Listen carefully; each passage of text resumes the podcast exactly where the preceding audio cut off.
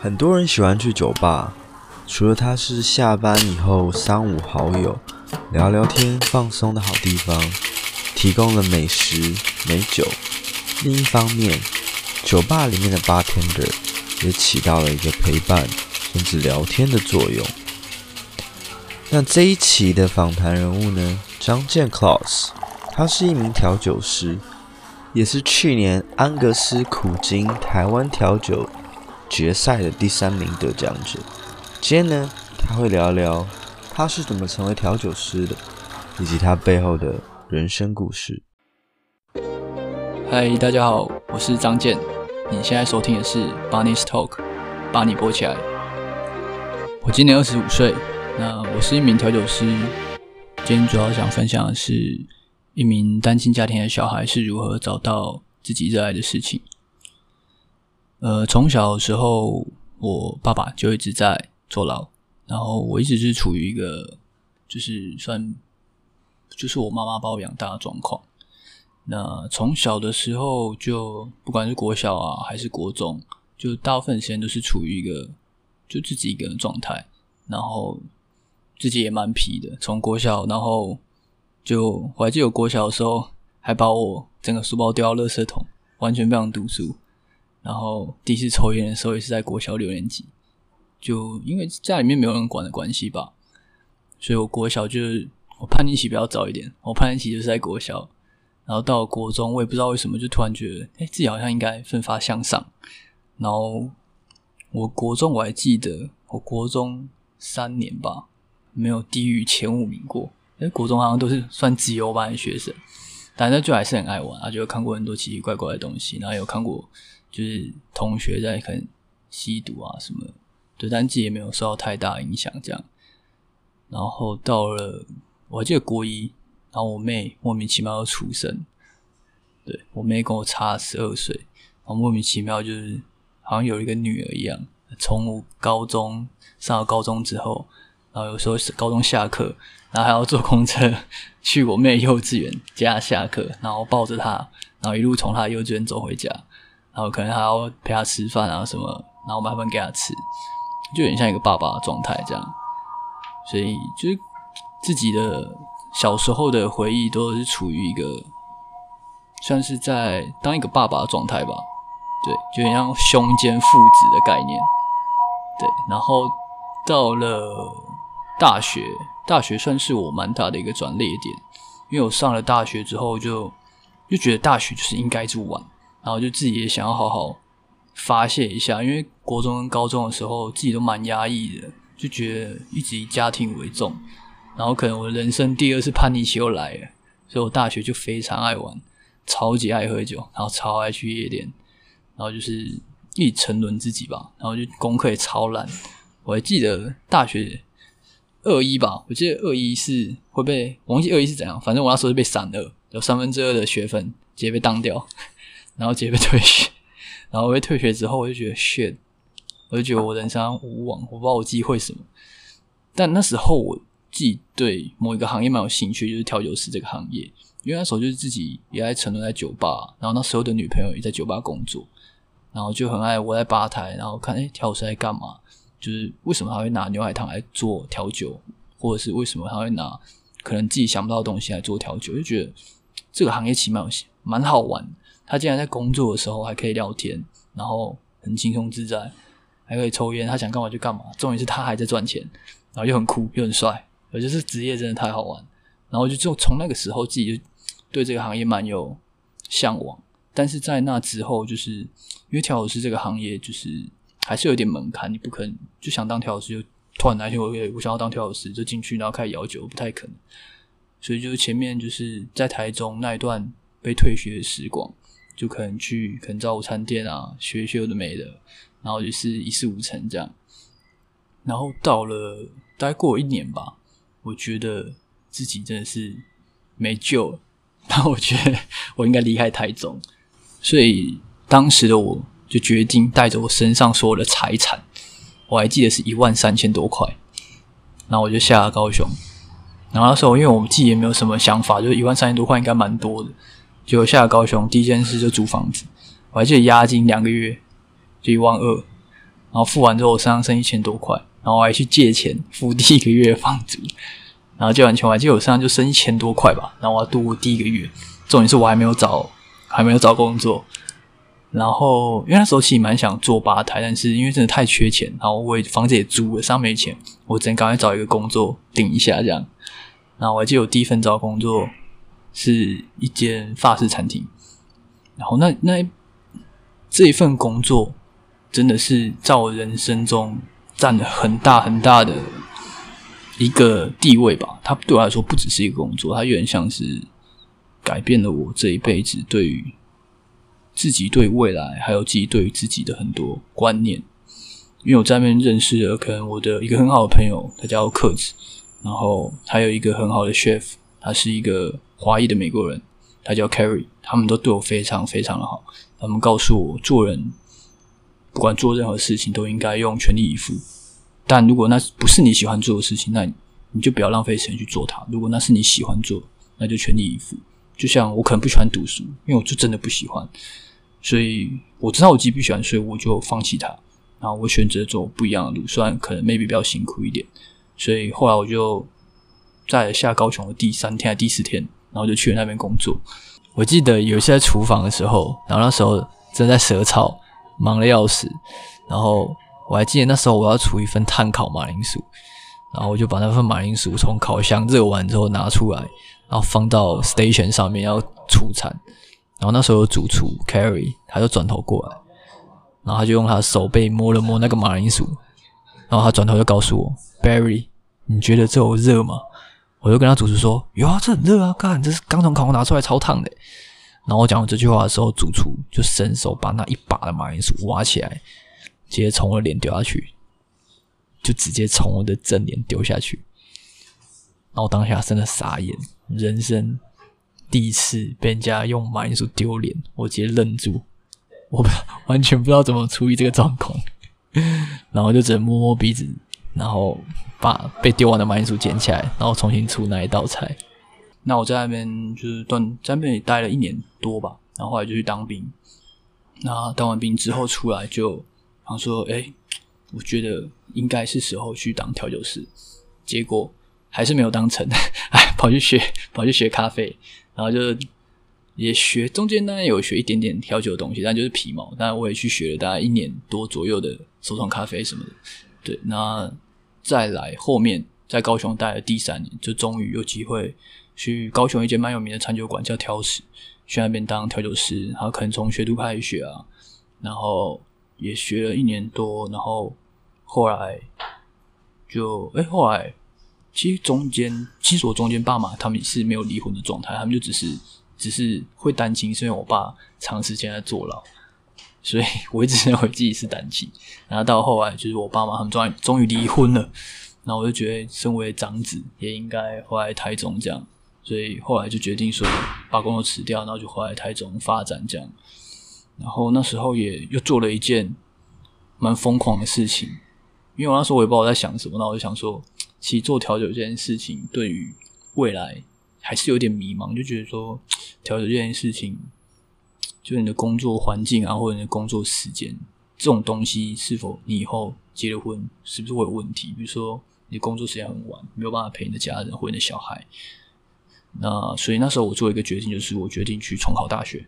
对，我去重考了东海大学法律系。对，然后没有想到我竟然也考上，然后。我就莫名其妙去读了东海大学法语系，读了一年多，结果最后我还是休学，因为觉得，看我真的是太喜欢调酒，我觉得调酒才是我真的认真想做的事情，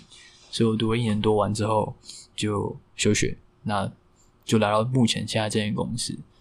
对，然后也在那边做一年多，那其实中间中间有很多很多的小故事可以讲，就是我觉得。当一个人在可能最低谷或者是最惨的时候吧，你觉得，看我真的觉得我这边没救，我可没钱。但我觉得当时唯一能救你自己，可能就救你自己。别人可能都只是可能需要钱，或者是你需要某些物质上的东西，他可能可以帮助你。但如果你自己救不了你自己，比如说你要告诉你自己，你其实还有其他事情可以做，你不只是这样。我觉得这是一个重点。我觉得这你不只是这样。那我觉得还有一件事情也很重要，就是当你在遇到一件很困难的事情，或者是你处于一个很困境的时候，比如说我还记得那时候在法式餐厅工作，因为我们可能需要很晚下班，然后很早就要起床上班。我还记得有一次我晚上十点下班吧，然后凌晨三点就要上班，然后我想说，干，这到底这到底什么鬼啊？为什么我要过这种生活？但那时候我刚好恰巧看到了一个英文的小说吧，我有点忘记了。然后它上面有写一句，就是算是我人生的座右铭这样子。它上面就写 “Bad times make a good man”，就是当你处于一个很鸟很鸟的状态之下，你觉得干，我今天真的超惨，我最近真的超惨。但你要记得，就是这种惨状会让你之后过得更好。对，就现在的你都是过去的你努力而来。我觉得这种这句话对我影响还蛮深。在每次当我遇到很多很鸟的事情啊，或者是面对失败的时候，尤其是当调酒师会很需要面对失败，因为你可能不可能每个调酒师每每一杯酒都做得很好喝，再强的调酒师都会有做出烂酒的时候。但你是否可以去接受它，并且去改变它，就是认清自己的弱点。我觉得没有办法认清自己弱点，就是永远没有办法进步。而接受失败，才有可能有那么一步，可以稍微迈向成功一点点。那我在下高雄之前，其实有跟我妈聊过，因为我在下高雄的时候，其实也才十九岁吧，我记得。然后我妈那时候是很希望我可以把大学读完，她就觉得现在读完大学是一个最基本的一个门槛。但对我来说，我觉得。因为我清楚我要做什么，我知道我就是想做产业，我知道我未来一定想当一个调酒师。那我就跟我妈聊了很久，然后我妈最后其实也就跟我讲了一句，她说她知道我是一个聪明的孩子，然后她也知道我自己想做什么事情，那就不要后悔。然后我还记得我妈从小就很常跟我讲一句话，我妈真的从小到大就给我一句座右铭而已，就连扫地她都可以讲。就比如说小时候，她叫我去扫地的时候，我就乱扫。然后我妈就跟我讲一句：“你为什么做事情就不做好？你要做那么一件事情，就把这件事做好不就好了吗？”所以，我妈的座右铭就是：你要做这件，你要做任何事情就把它做好。你今天决定要做什么，那就把它做到最好，不要做一半。做一半，人家会看不起你，你自己也看不起你自己。那之所以我会下高雄，其实还有另外一个原因，就是女朋友。当时的女朋友其实就是还在高雄读大学，那我记得她小我一岁多吧，那时候她才十八，然后我刚我满十九一阵子的，然后其实我觉得单亲家庭的小孩多半都蛮渴望爱这件事情，就很会渴望有一个人陪在你身边啊，然后可以一起住在一起，然后过一个可能快快乐的日子，然后所以当时其实会下高雄有一半是因为他，然后有一半是。寄包寄在台中要干嘛？觉得应该离开台中去外面历练一下，所以那时候就下了高雄。然后当然我也跟当时的女朋友住在一起。那时候真的过了一段蛮开心的日子，就我很认真上班，然后赚钱，然后住在一起，然后她去读书，然后就这样持续了一阵子。然后我还记得当时的女朋友，她做了一件真的超智障的事情，她跑去了。整形诊所打工，然后他自从去整形诊所打工之后，整个人就坏掉，他就开始各种手术，什么什么，什么什么东西，那叫什么？打雷射，对，因为他们诊所就可以无限制的免费打雷射这件事情，然后还有你想得到都有吧？什么什么玻尿酸，然后还有什么什么。那叫什么维金池？维金池，我想起来，玻尿酸维金池啊，然后就是各种都可以免费打，然后就开始整个人走歪了，就是变得不像以前，就是单单纯纯两个人在一起，他变得会比较世俗一点的，是很在意可能外表啊，还是他的整个外观什么的。但我觉得，就我觉得那些都不是最重要，我觉得两个人在一起，可能就是是否可以互相陪伴啊，尤其他在我这么低潮的时候陪我走过那么大一段路。然后那时候其实蛮难过，就觉得他整个人变了。那我自己也我自己反省一下自己，就觉得或许吧，或许我觉得我不是他真的很需要那种男生，对吧？我觉得他他需要一个可以带他出去玩什么的，因为我觉得感情没有对错。那可能当下他还在大一大二，他他可能需要是可能出去玩啊什么。但我觉得当时的我可能还背着高中跟大学的学贷，那我想要的东西就只是努力赚钱，然后把学贷缴完，在当兵之前至少把学贷缴完，所以可能也没办法带他出去什么的。所以后来我还记得我在。人家都是当兵被兵变，我还记得我是在当兵前一天晚上，我要跟他说：“哎、不好意思，我觉得我想要跟你分手了。”我是被我是兵变人家。我们今天采访的地点是 Geisha Bistro and Hostel，是一间背包客栈融合餐酒馆。那等一下带你们去采访我们的调酒师。我是 Maggie。HR 这个单字的由来，就是因为它本身在英文里面是有个 I got you 的意思。OK，那我们想要让它变成比较一个口语化、比较贴近人心的方式，说它变成一个 Gacha，而且它是一个现在式，现在我们日常要 get get you 的感觉。对，那它中文的意思叫给恰，对，给予的给，恰恰好的恰。对，那它是一个密部的合跟一个心部的合。那我们这边想要呈现，就是把这里变成一个让人的心。可以紧密的结合在一起的意思。那其实有一件事情是到了高雄之后才意识到，就是家人是多么重要。那这件事情是因为我还记得到高刚到高雄不久吧，我记得第一个礼拜还是第二个礼拜，然后其实我一直蛮抗拒打电话回家这件事情，因为我知道我只要打电话回家，我觉得我一定会哭。但有一次我真的是忍不住。对，我还记得那天真的没有钱吃晚餐，然后我就打电话回家给我妈这样子。然后我还记得打电话接接起来电话我是的时候，接电话的时候第一句是我妹，然后我妹就说：“哎，哥哥你在干嘛？”然后我说：“哦，没有干嘛，你有没有吃饱？”然后我妹就说：“有啊，我吃饱。”那接下来就跟我妈讲电话，然后我妈就说：“哎，有没有吃饱啊？”我说：“有啊。”然后就问我在高雄过得好不好。然后在这之后，我就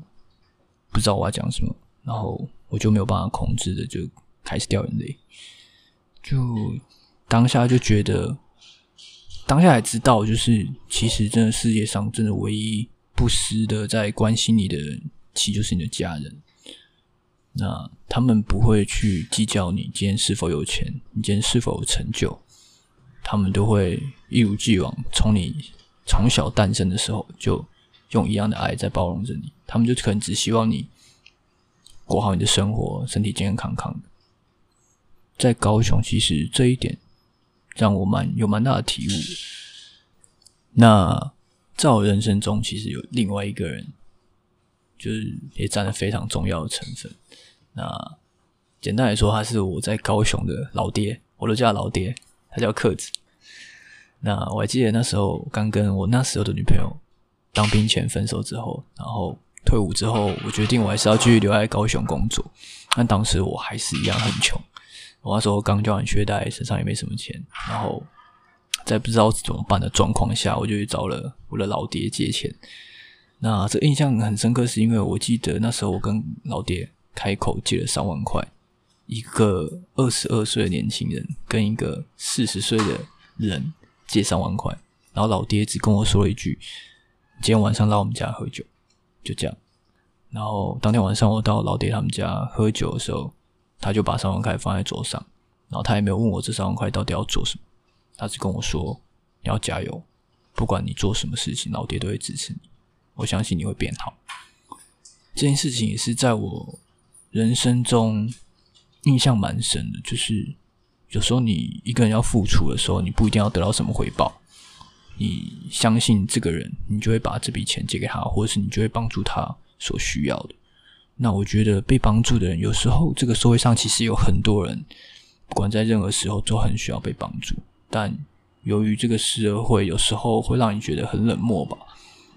所以我觉得这件事情真的是对我印象很深刻，让我觉得非常感恩吧。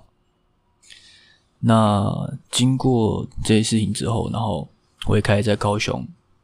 的一间餐酒馆工作，他做调食。那在那边其实很认真的开始我对于调酒师这一条路的学习。那在那边学了一年多，然后那边的调酒师真的是给了我很多的帮助，还有我当时的女朋友，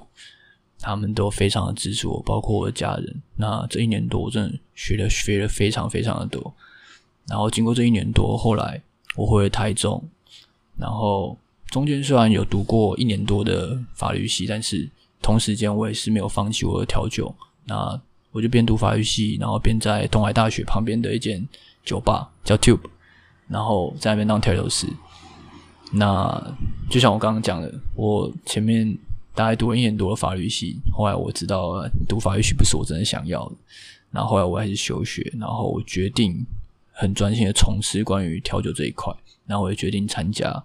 二零二零年的安格斯世界调酒大赛。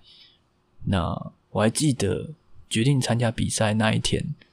蛮奇妙，就是我在 FB 上面，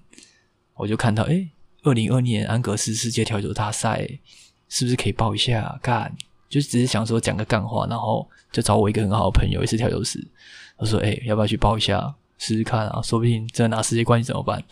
我就是基于一个去当分母的状态去参加比赛的，就想说自己还那么废，怎么可能会拿到世界冠军？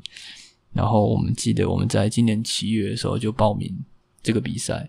然后我们就很辛苦的准备一个月的书面资料，这一个月完完全全都不会调到酒，然后就只是凭着你的酒漂不漂亮啊，你怎么用英文介绍你自己，然后很幸运的我进了台湾区的复赛。然后我还记得在复赛到决赛那一段时间要一个月，这一个月我还记得我每天都是早上才回家，我每天都花了很多很多的时间练习，然后就只想要不要辜负这一次自己有难得站上台湾顶端的感觉吧，就觉得自己这么辛苦熬了这么多年，好像离自己的梦想就差这么一步，然后。就一路练习，然后到了八月二十七号，我记得台湾总决赛的时候，我还记得那时候是现场的状态，就是要用全英文。虽然我英文没有到很破，但也没有很溜，但我当天就觉得管他，我豁出去。就是你也没有什么好想的，既然都走到这一步，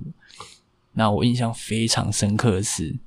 台湾决赛的选手就十位，然后十位要抽签，抽签上台。然后我很希望我是中间的，因为我觉得我太太快上场，我会挫赛，我很害怕。结果我抽第二，然后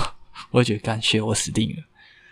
然后我还记得我是十位参赛者里面唯一一个超过时间的，因为那是要七分钟调四杯酒。我还记得我上场的时候，然后第一句话就 “Ladies and gentlemen, my name is Klaus. I'm very glad to have this privilege.” blah blah blah。然后我就整个人慌了。我不知道我自己在讲什么，我就我连我比完赛都不知道自己比赛的时候到底在讲什么。然后我叭叭叭做完四杯酒，我还记得我超过两分钟吧。但我做完这四杯酒的当下，我顿然有一种干嘛？我做到了，我做到那种感觉。然后我觉得我也没有什么觉得自己超时，觉得很难过什么。我觉得我真的做到了，就是一个。一个盯了那么久的一个人，然后自己好像也没有什么才华的一个人，竟然有机会靠自己的努力，然后就一股傻劲，真的有机会走到好像有那么一点靠近世界舞台的感觉。这不是什么钱啊，还是什么可以去讲的，这是一种自我实现吧。我觉得人生有自我实现占很重要的一部分。你没有办法成为你想要成为那样自己的人，那蛮痛苦。所以比完赛那一刻，我真的蛮开心的，就是自己好像真的有那么一点达到自己想要做的那个高度。那其实经过这个比赛之后，对我自己其实有产生蛮多的影响。就在比完赛之前啊，我一直觉得，其实做调这件事情，其实对自己来说好像寿命不长吧，就觉得不管对自己或者是对家人。甚至对其另一半，感觉这个行业其实没有很稳定，但中间其实有很多次、很多次、非常多次想要放弃，然后也感到很痛苦，又觉得要花很多时间，然后很枯燥练习同一件事情。但比完赛那一刻，我觉得自己坚持了那么多年，我觉得终于有那么一点有回馈，然后并且告诉自己，这是我真的想做的，也是我喜欢的。而且比完赛之后，其实就很很明显吧，就是可能关于你的名声啊，或者是大家会对你改观。以前可能你完全没有联络人，都会跑过来联络你。可能甚至有大学邀请我去演讲，大学邀请我去当讲师，一个大学邀请一个大学都没毕业，甚至被退学的人去当讲师，超荒谬的，我自己都觉得超荒谬。对吧？所以我觉得，不管你今天是身处于一个什么样的家庭，不管是单亲也好，或者是你是一个正常的家庭也好，你要相信你自己在做什么事情。当你相信的时候，虽然你没有到达任何的成就，但只要你不断努力，就算今天没有到一个大的比赛或大的舞台，但至少总有一天你会认定你自己。就算今天没有任何成就。你会知道自己在做自己对做做一件对的事情。我觉得人生钱是一回事，但你是否认可自己也是一件重要的事情。虽然你做到一个成就的时候，别人会认可你，但其实有时候最悲哀的事情是，当别人认可你的时候，但你其实也没有很认可你自己。那一切，我觉得这种东西就是假的。我觉得自己认可自己才是对的。我还记得曾经有一个前辈跟我讲过一句话，就是。当一个人在很认真做一件事情的时候，渴望得到认可的时候，你要必须对自己说：其实成就这种东西就像一个盆栽，你不要等着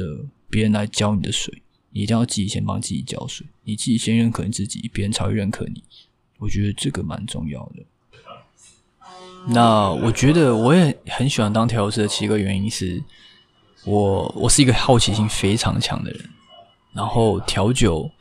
是有可能几千、几万、几十万种的可能性。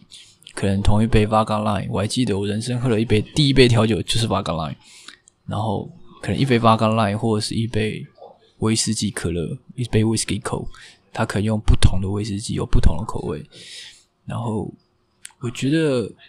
就这个东西就跟我的人生经历有那么一点像。但是当你还没有喝过这杯酒之前，你根本不知道它会是什么样子的味道。就像是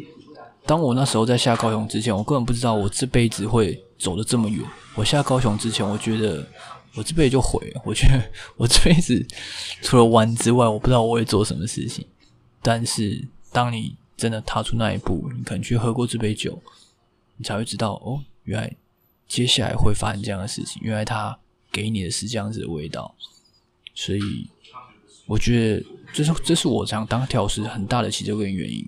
那还有另外一个也很重要的原因，就是当调酒师很帅，就是这样。那之后其实，当然我觉得每个调酒师最后最后梦想都是开一家属于自己的酒吧。那其实我看过一部电影叫做《摆渡人》，《摆渡人》里面的酒吧真的是我很向往的一件事情，就是我会想当调酒师，甚至于开酒吧，我觉得。是想要提供一个地方，让不管是来自同一个城市或者不同城市人有一个避风港。进了这间酒吧，你不用去担心任何人认识你，或者是你今天想要讲的事情有多么的难听，甚至是多么的难过。我们做我们调酒师该做的事情就是陪伴你，然后听你想说什么，给你一杯你想喝的酒，你可以静静的去讲你想讲的事情，没有任何的情绪。不管是开心或不开心，甚至于想要哭什么都无所谓。这是我之后想要开酒吧一个很大的初衷。那我觉得之后我想要开酒吧的话，我也很希望可以继续留在台中，因为我的家人都在台中。那在我年轻的时候，可能有一大段时间都在高雄啊，甚至我们的生活作息都不一样。那经过了这么多年，可能四五年的时间，我也觉得其实。当你年轻的时候，你可能可以不顾一切的去拼，去追求你真的很奢望的东西。但可能父母的年龄，可能我很幸运，我的母亲跟我可能没有差很多岁，但是可能看在身边的朋友啊，可能很多父母亲生病的生病，然后可能过世的过世，我会觉得你能陪伴你的母亲或父亲的时间真的并不多。我觉得这是你钱真的买不到，所以。之后就算开店，我也很希望可以开台中。我可能可以追求我想追求的，然后我可以花时间陪伴我的家人，甚至是我妹的成长过程什么的。我觉得这些都是钱买不到的东西。那在我，因为我跟我妹差了十二岁，然后从小就照顾她，这也导致我其实以后结婚其实并不是一件，我没有很想要生小孩，因为